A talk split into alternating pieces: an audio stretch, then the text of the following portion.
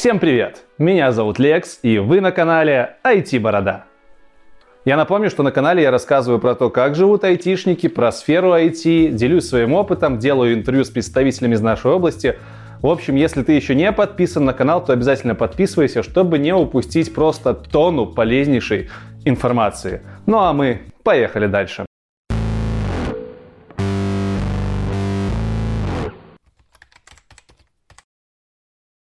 У меня очень много людей спрашивают, как начать, с чего начать, с чего заходить, как стать программистом, айтишником, кем угодно. То есть как войти туда, где работаем мы с вами, те, кто уже работает в IT, как войти в нашу сферу. И для того, чтобы не отвечать каждому персонально в комментариях, я решил запилить этот видосик. Давайте определимся с тем, что IT — это не только программисты. Как ни странно, но в IT есть еще и тестировщики, есть бизнес-аналитики, есть технические писатели, есть дизайнеры, UX, UI специалисты, есть э, sales менеджеры, есть PR менеджеры, есть менеджеры по продажам, есть пиар внутренний и внешний. Это все очень сильно Э, отличаются. Это все абсолютно разные направления. Конечно же, здесь есть и программисты, здесь есть и тестировщики, про которых все уже точно слышали. Есть куча разных менеджеров. Это менеджер э, по поиску персонала, это офис-менеджер, это менеджер проектный, это менеджер командный это ресурсный менеджер. В общем, в IT очень много разных профессий, не только связанных с программированием. Поэтому совет вам номер один. Обязательно посмотрите все интервью, которые сейчас есть на канале, и определитесь с той сферой, которая подходит именно вам. Может быть, программирование — это не ваше золотое дно, это не ваша золотая середина, может быть, вам очень сильно понравится sales management, либо вам очень понравится тестирование, либо дизайн. Обязательно посмотрите интервью, чтобы просто прицениться к тому, какие есть профессии в нашей сфере. Вообще, я делю всех людей, которые хотят войти в IT, на две группы. Это те люди, у которых есть время на плавный вход, и те люди, у которых времени этого нет. Чем отличаются эти группы? Во-первых, первая группа в большинстве своем заключается, состоит из молодых людей, школьники, студенты, э, ребята, которым своя профессия, в которой они работают, в принципе, может быть, не нравится, но удовлетворяет их, и они могут неспешно поменять свою профессию и посматривают на айтишечку. Вторая группа ребят — это те ребята, у которых времени нет. Что значит нет времени на то, чтобы войти в IT? Это значит, что либо жить поджало, Э, либо еще какие-то факторы влияют на то, чтобы войти.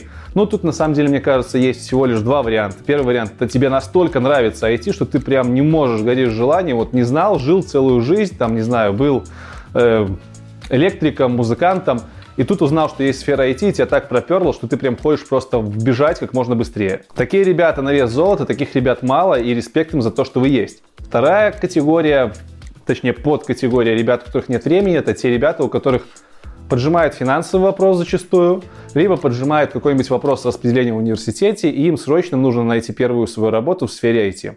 И если для второй категории сегодняшний видос будет особо актуален, то для первой категории людей, у которых есть время повыбирать, я советую повыбирать. Почему-то мало кто говорит о том, что нужно просто посмотреть вокруг, попробовать все, что есть в айтишечке. Я уже говорил, посмотрите все свои интервьюхи. После того, как посмотрели интервьюхи, выпишите те направления, которые вам понравились, те языки, которые вам понравились, если это программирование ту технологию тестирования, может это сразу автоматическое тестирование, либо мануальное тестирование приложения, еще чего-то. Выберите сферу, которая вам понравилась, выпишите это прямо в блокнотик.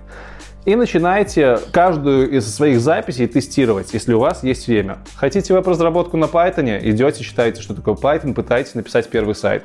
Хотите JavaScript веб-разработку? После Python сели спокойненько, немножко почитали JavaScript, сделали вводный урок по JavaScript. Захотели узнать, что такое технический писатель? Пошли, попробовали написать техническую статью. Просто у вас самая крутая фора, чуваки, потому что у вас есть время. За это время вы можете попробовать разные направления, понять, что вам в IT нравится, что не нравится и на что тратить свое основное э, пространство, свою основную массу времени в дальнейшем. Что же делать тем, кто хочет побыстрее? Типа как определиться? М-м- Опять-таки, если не говорить про программирование и тестирование, то тут нужно просто смотреть, спрашивать, узнавать у своих знакомых, каково это, потому что у вас ограниченный ресурс времени. Я бы вам советовал другую штуку, которая 100% работает. Если вы хотите быстро войти в IT, то нужно просто смотреть на рынок и на количество предложений, которые есть по вакансиям. Конечно же, вот отсюда и рождается то, что про IT все думают, что это программисты и тестировщики. На вакансии, на рынке больше всего по тестированию и по программированию. Соответственно, если вы хотите стать тестировщиком, определяетесь мануальное это тестирование, либо автоматиз... автоматизированное, автоматическое тестирование с использованием программирования. Если это программирование, то вы просто берете какой-то из самых популярных языков. Если вы не знаете, какие языки сейчас популярны, я вам быстро перечислю. Это JavaScript, это Java, это Python, это PHP, это C-Sharp и это Go. Вот вам, пожалуйста, 6 языков, на которые нужно ориентироваться. Идете на платформу, где есть вакансии по вашему региону, смотрите, каких предложений больше, смотрите в требования, которые в этих предложениях есть, и пытаетесь по этим требованиям, то есть выписываете прям требования к кандидату по нескольким вакансиям, смотрите, что в них одинакового, и пытаетесь готовиться по этим требованиям. Как бы Вкратце, это вот ваш основной план действий. Найти популярную технологию и попробовать ее изучить. До того, как приступить к изучению какой-то технологии либо какого-то направления в IT, обязательно определитесь с тремя параметрами. Определитесь с тем, хотите ли вы программировать, либо тестировать, либо что-то еще делать в IT-шке. Если выбор пал на программирование, то обязательно выберите язык, на котором вы будете программировать, потому что тут можно утонуть, можно выбирать годами. Просто выберите один из языков, который я вам рассказал, либо из тех языков, которые популярны в вашем регионе. И третий совет, определитесь с платформами и типом программирования, которое вы хотите использовать. Это может быть программирование под веб, это может быть программирование под операционные системы, десктопные приложения, либо мобильные телефоны. В общем, смотрите, какие есть направления и определитесь с ним. И зная общее направление, зная язык программирования, если это направление программирования, и зная цель программирования, вы можете совершенно спокойно приступать к обучению. И типов обучения я также выделяю три. Первый вид обучения — это самообразование, и оно подходит практически всем, за исключением тех, у кого нет усидчивости, кому нужна мотивация дополнительная. Как показывает практика, в принципе, она всем нужна. То есть реально единицы вырастают самоучками в айтишечке. Э, учиться самому всегда тяжело. Особенно в наше время, когда куча отвлекающих факторов. Но тем не менее, если вы хотите, можете сами учиться, пожалуйста, ищите литературу, книги, твиттер-каналы, читайте Reddit и учите то, что вам нужно, и потом идите на собеседование. Как учить, откуда брать тематики, по которым учиться, тут все просто. Заходите на площадку, на которой предлагают вакансии айтишные, смотрите требования к тем вакансиям, которые вам нравятся, выписываете эти требования и просто по каждой из технологий из требований учите какой-то материал, делаете какой-то проектик. То есть, ну, вот так вот самообразование происходит. Смотрите, что нужно рынку и изучаете то, что нужно рынку. Второй способ обучения, самый популярный, это курсы. И курсы бывают абсолютно разные. Курсы могут быть офлайновые, курсы могут быть онлайновые, Курсы могут быть интерактивные, неинтерактивные. Курсы могут быть разным, э, с разной длительностью, с разной интенсивностью, когда вы учитесь два раза в неделю, либо семь раз в неделю. В общем, тут уже на ваш откуп. Э, единственное, что я всегда говорю, обратите внимание, обращайте внимание на преподавателя, а не на имя курсов. Если у вас есть какая-то рекомендация какой-то школы, то, конечно, это хорошо, что ее рекомендуют, но в первую очередь обратите внимание на преподавателя того курса, куда вы записываетесь. Почитайте про него, может быть, свяжитесь с ним. В целом, какие-то курсы я вам посоветовать с точностью до 100% не могу, потому что у каждого свой опыт, каждый попадает на своего преподавателя, каждый учится разными темпами, и я это хорошо знаю, потому что у меня были когда-то свои курсы. Поэтому смотреть э, на школы по каким-то негативным отзывам тоже не очень хорошо. Тут очень, очень все персонально. Но от курсов вы получите как минимум ментора, это препод, который будет вас тыкать и говорить, где вы сделали что-то неправильно, и получите э, структурированную программу. Собственно, какие курсы я могу порекомендовать, вы можете видеть по выпускам. В выпусках я иногда их рекламирую. Например, как сейчас.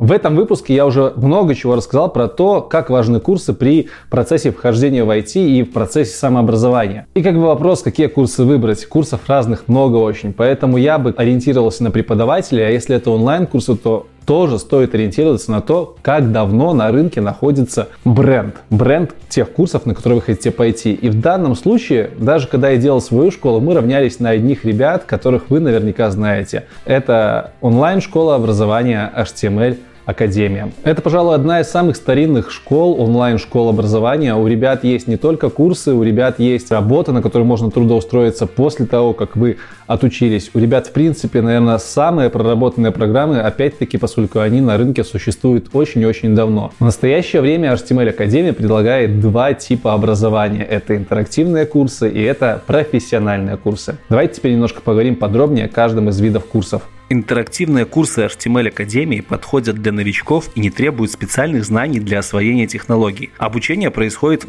игровой форме. Пользователь получает теорию, на практике ее закрепляет и сразу же видит результат. Программа от простого к сложному не заставляет думать, с чего нужно начать, откуда брать свои знания, потому что уже все давным-давно продумано за вас. На платформе доступно всего 1414 интерактивных заданий и треть из них доступно бесплатно. Интерактивные задания помогают познакомиться с HTML, CSS, JavaScript и PHP. Если что-то не получается, всегда можно посмотреть видеоразборы испытаний, возможность посмотреть ответ и обратиться за помощью на форуме. В личном кабинете можно отслеживать свой прогресс и получать ачивки за пройденное задание. Разобравшись с интерактивными курсами, пользователь может принять участие в интенсивах. Это профессиональные программы, где под руководством личного наставника студенты учатся создавать современные сайты и веб-приложения по критериям качества, принятым в веб-индустрии. Профессиональные курсы подходят для тех, кто намерен развиваться в веб-разработке и начать карьеру в этой сфере. Интенсивы состоят из нескольких разделов.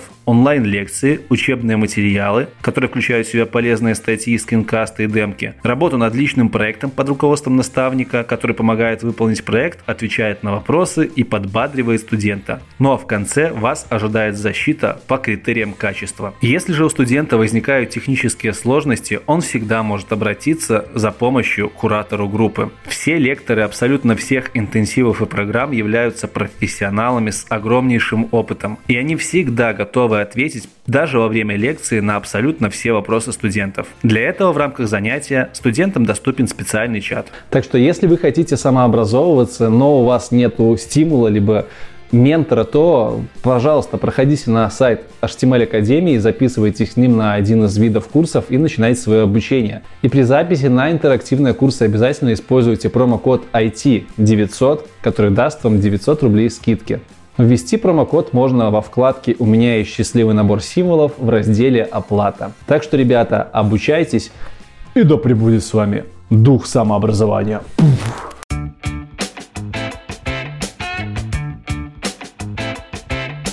Ну и третий способ образования, обучения в IT, не только в IT, это через университеты, это касается только студентов, но лично мое мнение, что университеты дают очень много лишней информации в наше время, и все-таки 4-5 лет учиться на программиста, ну это, наверное, много.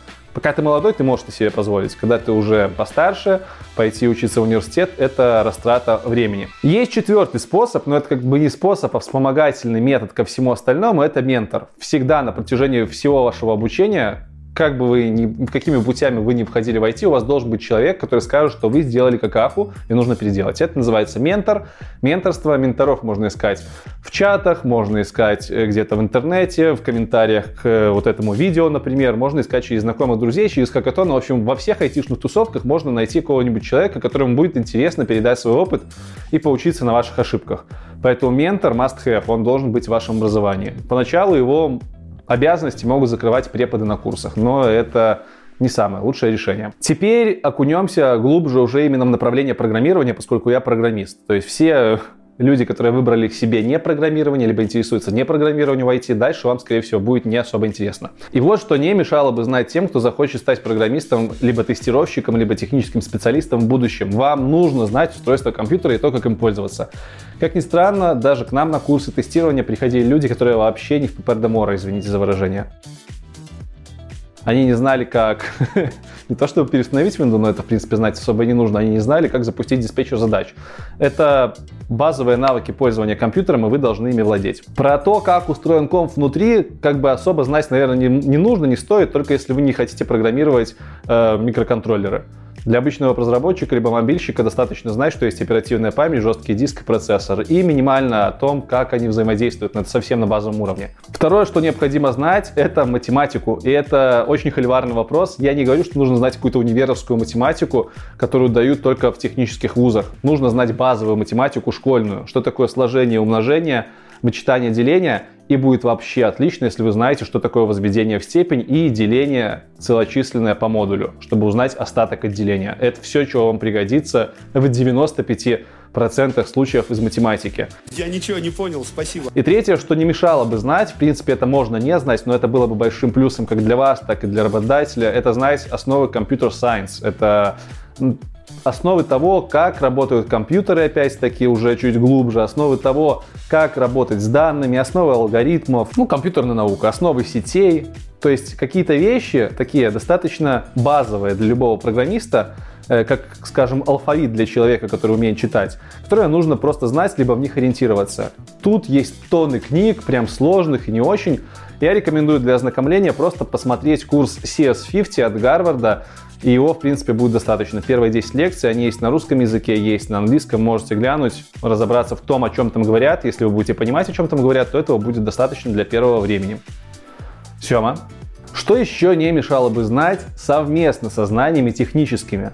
Очень круто, и прям это даже не мешало бы, это нужно знать перед тем, как уже устроиться на работу, не перед тем, как начать учиться, а в процессе обучения вы должны что-то еще параллельно учить. И вот что это. Работа с гитом. Обязательно вы должны узнать, как работает гид и гид-подобные системы, как работать с гитхабом, как мы, программисты, сохраняем свой код в консистентном состоянии, узнать, что такое консистентное состояние, как у нас происходит контроль версии нашего кода. Об этом нужно знать, это вы должны изучить параллельно программированию либо тестированию. Также вы должны уметь пользоваться хотя бы одной программой по учету задачи времени.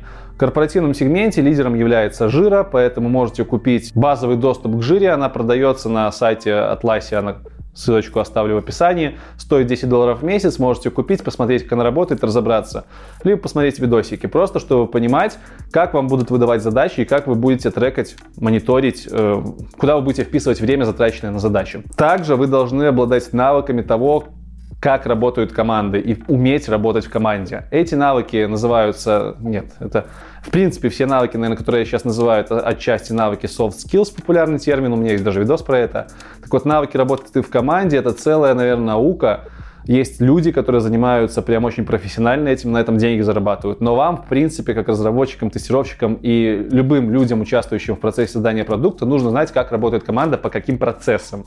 Это Kanban, это Agile, это Scrum, это еще какие-то методики, методологии и методы, про которые вам нужно хотя бы почитать, а в лучшем случае поиметь опыт работы по этим процессам. Кстати, этот опыт можно получить, например, на курсах либо в работе в команде над каким-нибудь стартапом. Четвертое, что нужно учить параллельно по-любому, вот в наше время уже по-любому, это английский язык. Просто на английском языке есть тонны материалов, на английском языке э, практически все комьюнити всех языков программирования, все сообщество, оно все на английском. Как минимум читать вам на английском придется очень много. Если вы ноль в английском, обязательно, если не с самого начала, не перед изучением программирования, то хотя бы параллельно изучению программирования подтягивайте свои знания, хотя бы читание, чтение. Я не говорю уже про общение, но в принципе общение тоже немаловажно, потому что зачастую мы, по крайней мере в Беларуси, работаем на аутсорс, на Европу, на Америку и разговариваем с заказчиками. Но чтение это прям очень нужно. Прям, особенно тестировщикам, я бы им советовал перед тем, как идти на курсы, сразу изучить английский на уровне чтения, потому что вам он еще больше нужен, потому что вы будете формальным языком описывать баги. Ну и, конечно же, в целом нужно быть не замкнутым на себе, не закрытым человеком, нужно уметь общаться, развивать этот навык, почитать Карнеги какого-нибудь, ну и просто как бы уметь донести адекватно свою мысль.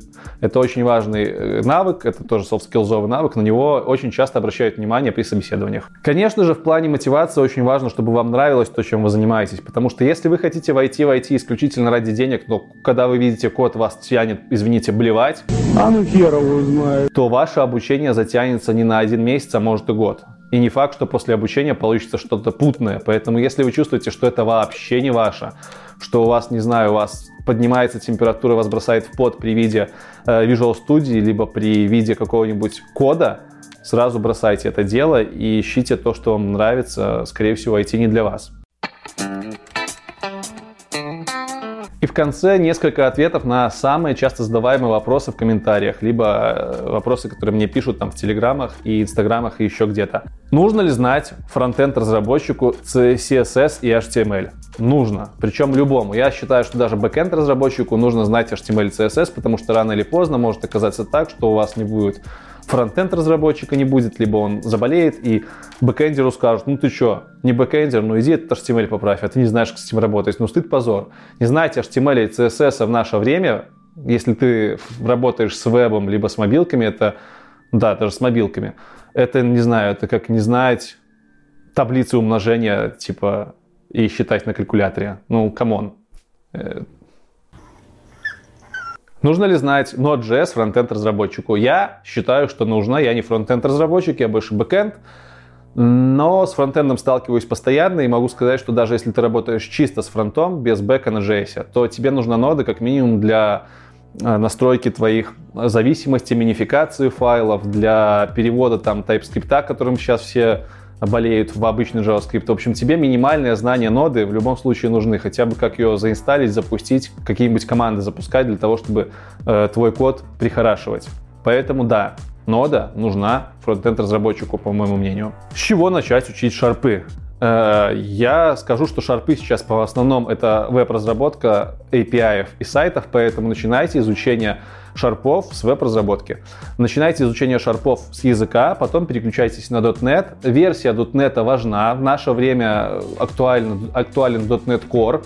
И, в принципе, можете начать сразу же с него, но я так рекомендую. Рекомендую практику делать на .NET Core, а теорию все-таки распространите еще на .NET Framework классический от версии 4.5 и выше. Там есть небольшие различия, э, и нужно, я думаю, немножко ориентироваться, что же такое все-таки .NET Framework, что такое .NET Core и как они друг с другом взаимодействуют. Но в целом всю практику делайте на .NET Core, потому что он в скором времени станет превалирующей технологией, и .NET Framework отомрет. Какие базы данных начать учить? Берите MySQL, либо берите MongoDB, если это NoSQL база данных, а либо и то, и другое. Сначала MySQL, потом MongoDB, и учитесь на них. Это самая распространенная база данных в своих сегментах, в реляционных и нереляционном сегменте. Соответственно, берите их и, пожалуйста, в путь. Будете знать MS SQL, сможете работать с абсолютно любой базой SQL. Там небольшие различия, в принципе, которые ну, точнее, наверное, на глубинном уровне различия большие, но в целом обычному разработчику эти различия не, не видны. Если вы учите синтаксис э, реляционных баз данных на SQL, то сможете его применять практически на любых реляционных базах. То же самое и с NoSQL базами данных. Кому нужно знать базы данных? Я считаю, что базы данных 100% нужно знать бэкенд разработчикам, независимо от того, под веб они работают, либо не под веб.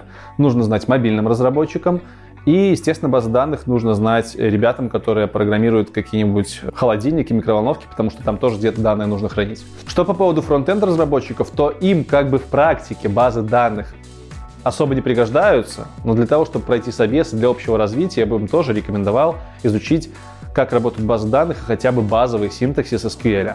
Тестировщикам базы данных нужны. Прямо они должны уметь делать запросы. Я не говорю, что они должны уметь из языка программирования написать какой-то запрос, хотя бы просто установить программу, через которую можно работать с MySQL и сделать запрос. Причем не просто select. Нужно нормально уметь делать запросы. Джойны, операции над группами, вот это вот нужно прям тестировщикам, потому что вам это очень сильно облегчит жизнь. Нужна ли математика универовского уровня программистам? В 95% случаев, как я говорил, не нужна. Если ты обычный мобильщик, либо обычный веб-разработчик, который делает повседневные задачи, а у нас это и рутины очень много, то тебе математика, кроме как деление по модулю и остаток отделения не нужна будет. Если же ты хочешь заняться machine learning ом, бигдатой, либо каким-нибудь созданием новых библиотек скоростных, которые должны работать быстро, оценивать их сложность, тут тебе уже нужна будет математика, универовского уровня, потому что в школе такую не преподают. Но, как бы, come on, таких специалистов очень мало из всей массы программистов, и эти знания всегда можно подтянуть на каких-нибудь курсах. Поэтому не бойтесь, прям универовская математика в 95% случаев, по моему мнению, не нужна. Войти можно и без нее. Дальше самый популярный вопрос, э, нужен ли программисту английский язык? Нужен. Все, просто без оснований. Он нужен. Нужно ли знать компьютер сайенс и все, что касается алгоритмов, сетей и структур данных программисту на начале? Как я и говорил немного ранее, это будет большим плюсом, если вы будете в компьютер сайенс разбираться очень классно. Но в целом, для того, чтобы начать программировать в наше время, прям быть спецом в этом не нужно. Но в процессе разработки, там через 3-4 года вы сами органично придете к тому, что эти знания к вам придут. Вы будете почитывать что-то по сетям, будете почитывать что-то по устройству компа, и в конце концов компьютер сайенс вселится в вас. Но на начале нет такого требования, что прям нужно знать универскую программу работы сетей и модель оси. Нет. Последний вопрос, как пройти собес, часто мне задают, почему-то не знаю почему. А, а почему я удивляюсь? Потому что у меня есть целый видос, как пройти собес, поэтому сначала смотрите этот видос, дальше ходите по собесам, один раз, два раза, три раза, можете даже 30 раз на собесы сходить, это нормально. Тут главное не останавливаться, главное все время продолжать и главное делать выводы с предыдущих собесов, почему вас не взяли, брать фидбэк, подтягивать ваши слабые стороны. Многие просто ждут долбанной мотивации. В принципе, это все, что я хотел сегодня рассказать про то, как войти в IT. Так что спасибо вам за то, что посмотрели этот ролик. Ставьте ваши будущие либо настоящие айтишные лайки. Подписывайтесь на Telegram, подписывайтесь на Instagram, заходите в Discord сервер, нас там очень много и вам там могут помочь. Обязательно делитесь этим видосом с вашими друзьями. Ну а с вами был Лекс IT Борода. Спасибо и до новых встреч. Покедова!